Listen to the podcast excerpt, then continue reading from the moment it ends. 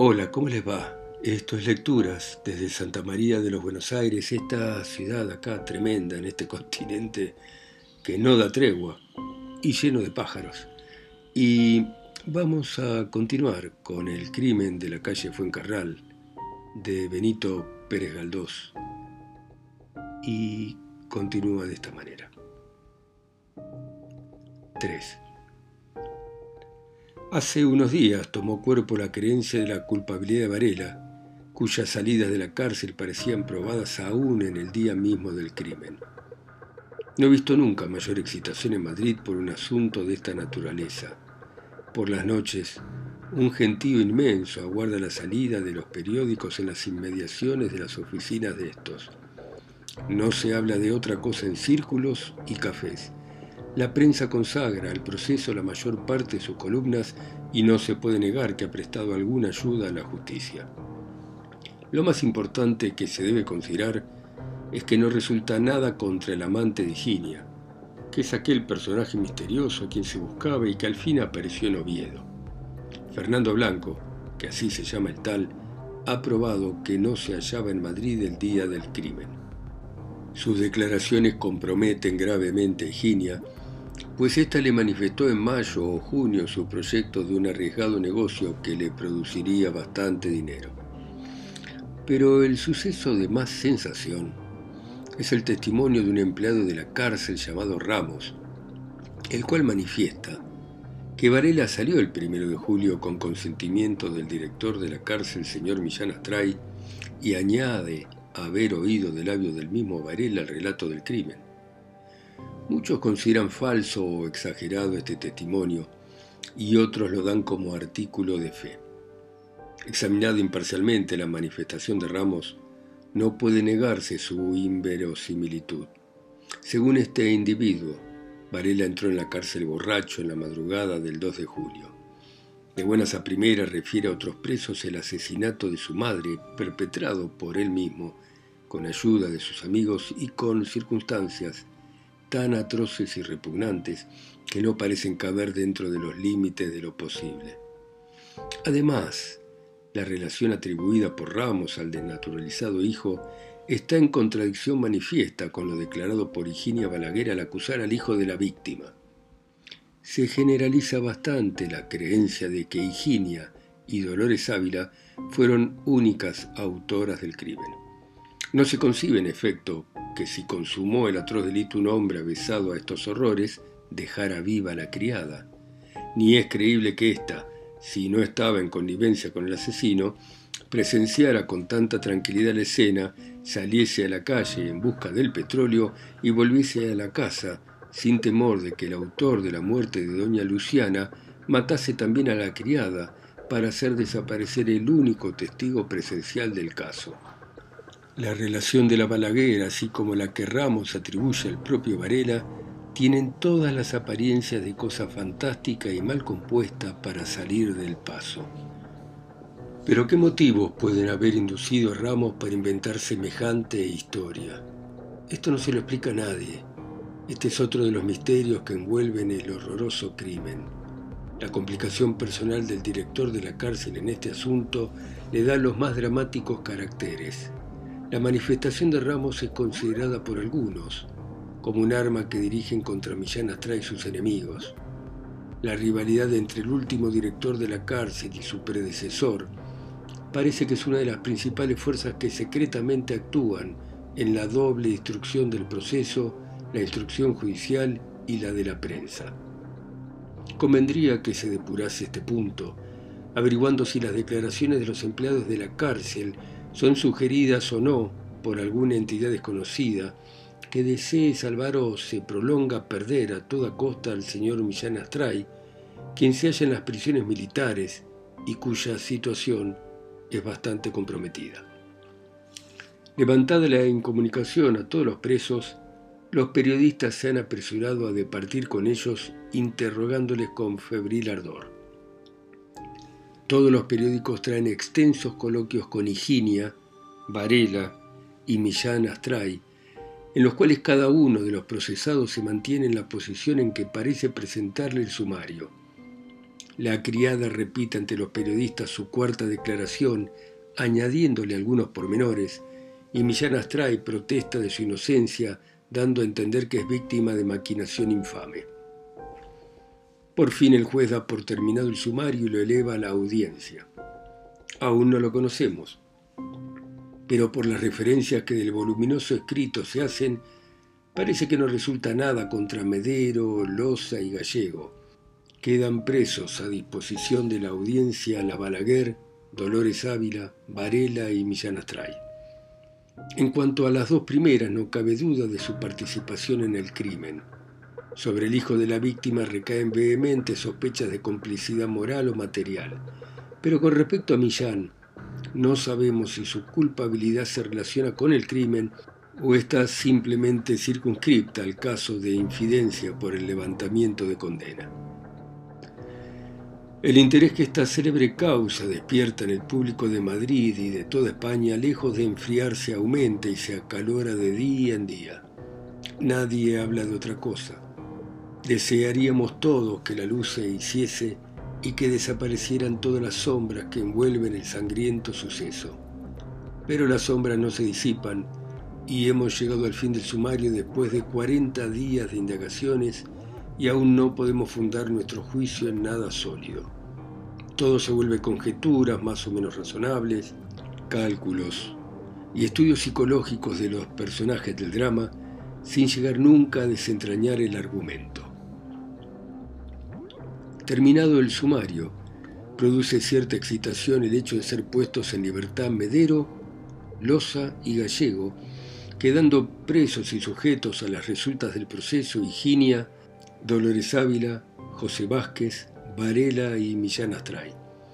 Contra los primeros parece no resultar nada fundado. Respecto a los segundos no se ha puesto en claro la culpabilidad de algunos, pero tampoco está demostrada su inocencia. Apenas levantada la incomunicación de los cuatro procesados, apresúranse los periodistas a conferenciar con los presos, siendo Higinia la que con más afabilidad se presta a contestar a cuantas preguntas se le hacen y a referir pormenores del crimen en que tomó parte. Esta singular mujer no abandona un momento su sonrisa complaciente y bondadosa, su serena actitud y la expresión de conformidad que en otros caracteres son señales de una conciencia tranquila. En ella es quizá el arte del disimulo llevado a sus mayores refinamientos. Lo más digno de notarse, después de la terminación del sumario, ha sido el propósito de ejercer la acción pública que el Código autoriza. Los periódicos que desde la perpetración del crimen vienen trabajando con más o menos éxito por su esclarecimiento, son los que toman la iniciativa en este asunto. La asociación de todos los periódicos para este fin no ha sido completa, ni el propósito de ellos unánime, pues algunos diarios, entre ellos dos o tres de mucha circulación, dejaron de asistir a la reunión preparatoria con tal motivo celebrada en la redacción de El Liberal. Verdaderamente, las personas que juzgaron este asunto con imparcialidad no se explican el ejercicio de la acción pública. Antes del establecimiento del juicio oral, la eficacia de dicha acción habría sido quizás notoria en determinados asuntos. Pero la vista pública y oral excluye de una manera absoluta todo amaño que intentarse pudiera. Por mucha que sea la desconfianza tradicional de la imparcialidad de los tribunales, no es posible que esa desconfianza persista ante el procedimiento que hoy se emplea para el esclarecimiento de los hechos. Al juicio han de ir los cuatro procesados con sus respectivos letrados, los cuales, en defensa de los contrapuestos intereses que representan, han de buscar la verdad.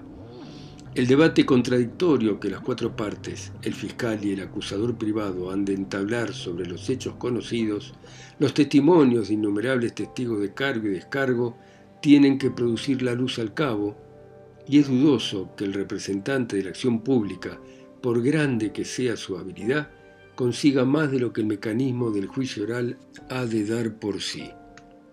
Lo peor en este asunto es que se ha querido darle carácter político, por más que lo nieguen reiteradamente los iniciados de la acción popular.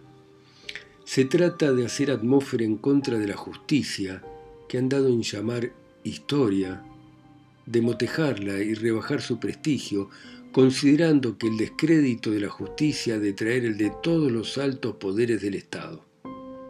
Los defectos que indudablemente tiene aún el procedimiento judicial no se corrigen inculcando en el pueblo la idea de que la propiedad, la vida y el honor de los ciudadanos están a merced de una curia viciada y perezosa que no persigue a los criminales y a veces los ampara. En la primera reunión de la prensa se ofreció la representación de la acción pública a uno de los más ilustres letrados de España, don Francisco Silvela. Como este es además importantísimo personaje del Partido Conservador, lugarteniente del señor Cánovas del Castillo, la simple designación de letrado implicaba ya una tendencia política. El señor Silvela aceptó con júbilo, pero como indicara que deseaba consultar con su jefe, bastó esta insinuación para que los periódicos le retirasen su representación. Los conservadores simpatizaban, pues, con el movimiento un tanto anárquico de la prensa criminalista y han dejado entrever que habrían coadyuvado a la campaña, si los hubieran dejado, error grande que purgarán en su día. El estado de la cuestión nos es por demás confuso.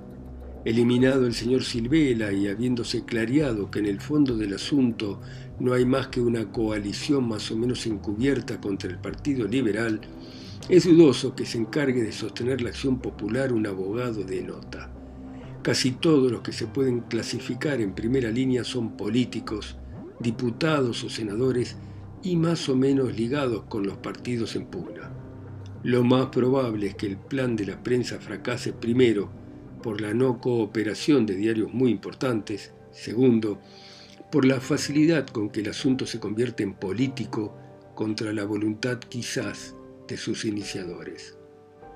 A medida que el tiempo pasa, se va conociendo que el papel de la prensa en este célebre proceso es muy discutible. Cierto que los periódicos prestaron ayuda eficaz en la indagatoria referente al quebrantamiento de condena, pero las versiones fantásticas que del sumario publicaban, las reseñas de casos y declaraciones puramente novelescas, lejos de aclarar el sumario judicial, lo han oscurecido y prolongado más de lo necesario.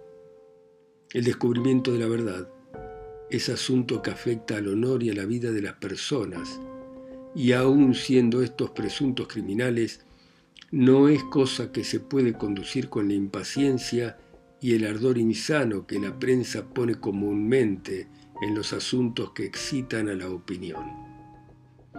En vez de ser esta la inspiradora de la prensa, era por ella inspirada y guiada a determinadas conclusiones.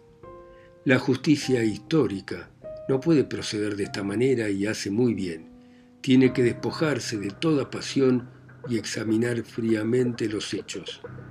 La prensa, por el contrario, obligada cada día a sostener y apacentar la curiosidad del público, no puede ejercer de fiscal ni menos de juez en asuntos criminales sin exponerse a cometer grandes e irreparables injusticias. Bueno que trabajen en aquilatar los hechos, en depurarlos y en la investigación de pormenores que arrojen luz sobre ellos, pero reservando la facilidad de sentenciar a quien tiene de la sociedad el encargo de hacerlo. Pasado el verano y cuando ya se habían enfriado los ánimos y esperábamos el completo esclarecimiento del enigma en el juicio oral, una nueva declaración de Higinia Balaguer devuelve a este olvidado drama todo su interés. La célebre criada de la infeliz doña Luciana Borsino se ha declarado única autora del crimen mostrándose arrepentida y exculpando sin género alguno de atenuación al hijo de la víctima y a los demás sobre quienes caían sospechas de complicidad. Ya antes de la declaración, había ganado mucho terreno la idea de que Higinia era la única culpable. Son ya muy pocas las personas que persisten en acusar a Varela.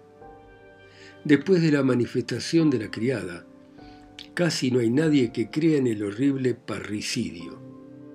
Esto no quiere decir que se dé completo crédito a lo dicho últimamente por aquella diabólica mujer Y cuesta en efecto trabajo creer que ella sola consumara tan atroz tragedia.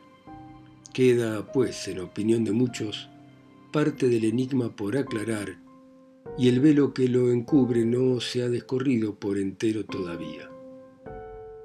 Lo que robustece esta sospecha es que Higinia declara haber procedido por arrebato y en defensa propia, en cuyo caso no hubo premeditación.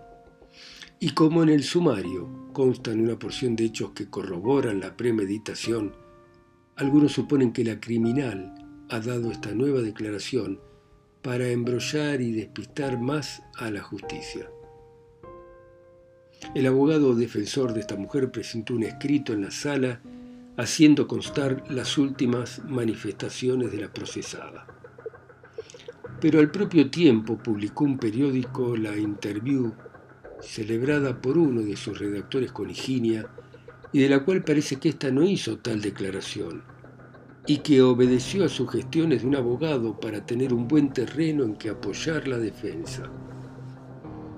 A consecuencia de esto, el letrado señor Galeana ha demandado por injuria y calumnia al periódico, el cual, dejando a salvo la consecuencia del defensor de Higinia, sostuvo en el juicio de conciliación sus afirmaciones. Tal es el estado de la cuestión. Gana terreno la idea de la no complicidad de Varela. Se cree que Higinia es autora del asesinato, pero son pocos los que entienden que pudo consumarlo sin ayuda de algún criminal de cuenta. El juicio oral, que según se dice se celebrará en el mes próximo, lo aclarará todo seguramente. Marzo 31 de 1889. El juicio oral del crimen tristemente célebre de la calle de Fuencarral sigue despertando enorme interés. He asistido a las cuatro vistas celebradas y pienso asistir a las restantes. El espectáculo del tribunal, el desarrollo de la causa, son por todo extremo interesantes. Las enseñanzas que de ellas se desprenden, grandes y provechosas. La aparición lenta de la verdad, en medio de tantas declaraciones contradictorias, y tras los embustes manifestados por los criminales, produce en el espíritu del oyente un placer saludable que le desquita del sufrimiento causado por el desfile de tantos horrores. Creo que la luz completa se hará en este misterioso crimen y que sabremos pronto toda la verdad. A medida que el juicio avanza, gana terreno la convicción moral de que el crimen no tiene las proporciones extraordinariamente dramáticas que le dio en aquellos días la exaltada imaginación popular. Destacase en primer término en este hecho sangriento la figura de Higinia Balaguer, autora material del asesinato, según confesión propia, y de esta figura principalísima quiero trazar un breve retrato. Si moralmente es Higinia un tipo extraño y monstruoso, en lo físico no lo es menos. Creen los que no la han visto que es una mujer corpulenta y forzuda, de tipo ordinario y vasto. No hay nada de esto. Es de complexión delicada, estatura airosa, tez finísima, manos bonitas, pies pequeños, color blanco pálido, pelo negro. Su semblante es digno del mayor estudio. De frente recuerda la expresión fríamente estupefacta de las máscaras griegas que representan la tragedia. El perfil resulta siniestro, pues siendo los ojos hermosos, la nariz perfecta con el corte ideal de la estatuaria clásica, el desarrollo excesivo de la mandíbula inferior destruye el buen efecto de las demás facciones. La frente es pequeña y abovedada, la cabeza de admirable configuración vista de perfil y aún de frente resulta repulsiva. La pequeña boca fruncida, que al cerrarse parece oprimida por la elevación de la quijada, no tiene ninguna de las gracias propias del bello sexo. Estas gracias hállanse en la cabeza de configuración perfecta, en las sienes y el entrecejo, en los parietales mal cubiertos por delicados rizos negros. El frontal corresponde por su desarrollo a la mandíbula inferior, y los ojos hundidos, negros, vivísimos, cuando observa atenta, dormilones cuando está distraída, tienen algo del mirar del ave de rapiña. En los días de la vista, Higinia, a causa de una afección catarral, está completamente afónica, de modo que no podemos apreciar el timbre de su voz. Lo que sí hemos podido conocer, y por qué no decirlo, admirar, es su serenidad ante el tribunal que ha de juzgarla. Esta mujer de ánimo fuerte, que en el curso del sumario prestó tres o cuatro declaraciones distintas, ha hecho en el juicio oral una enteramente contraria a las demás, confesándose única autora del crimen, sin premeditación, ofuscada por los insultos que su ama le dirigía. No vacila un momento en lo que dice. Lleva muy estudiado su papel, contesta con extraordinaria seguridad a las preguntas cuya intención penetra al instante, no se turba jamás, todo lo prevé y a todos los argumentos tiene un argumento que oponer. Sabe manifestar aflicción cuando la aflicción le conviene y la frialdad cuando ésta es útil a su defensa. Se expresa con exactitud de frase impropia de su condición social, pues debe advertirse para que se juzgue de su educación que no sabe leer ni escribir. Bueno, muy bien. Dejamos por ahora acá este muy misterioso relato del crimen de la calle Fuencarral y por supuesto queremos saber quién fue el asesino, como siempre. Así que muchas gracias por escuchar a ustedes en sus países, ciudades, continentes o islas a Benito Pérez Galdós a través de mi voz, acá sola, lejos, en Santa María de los Buenos Aires. Chao, mañana seguimos.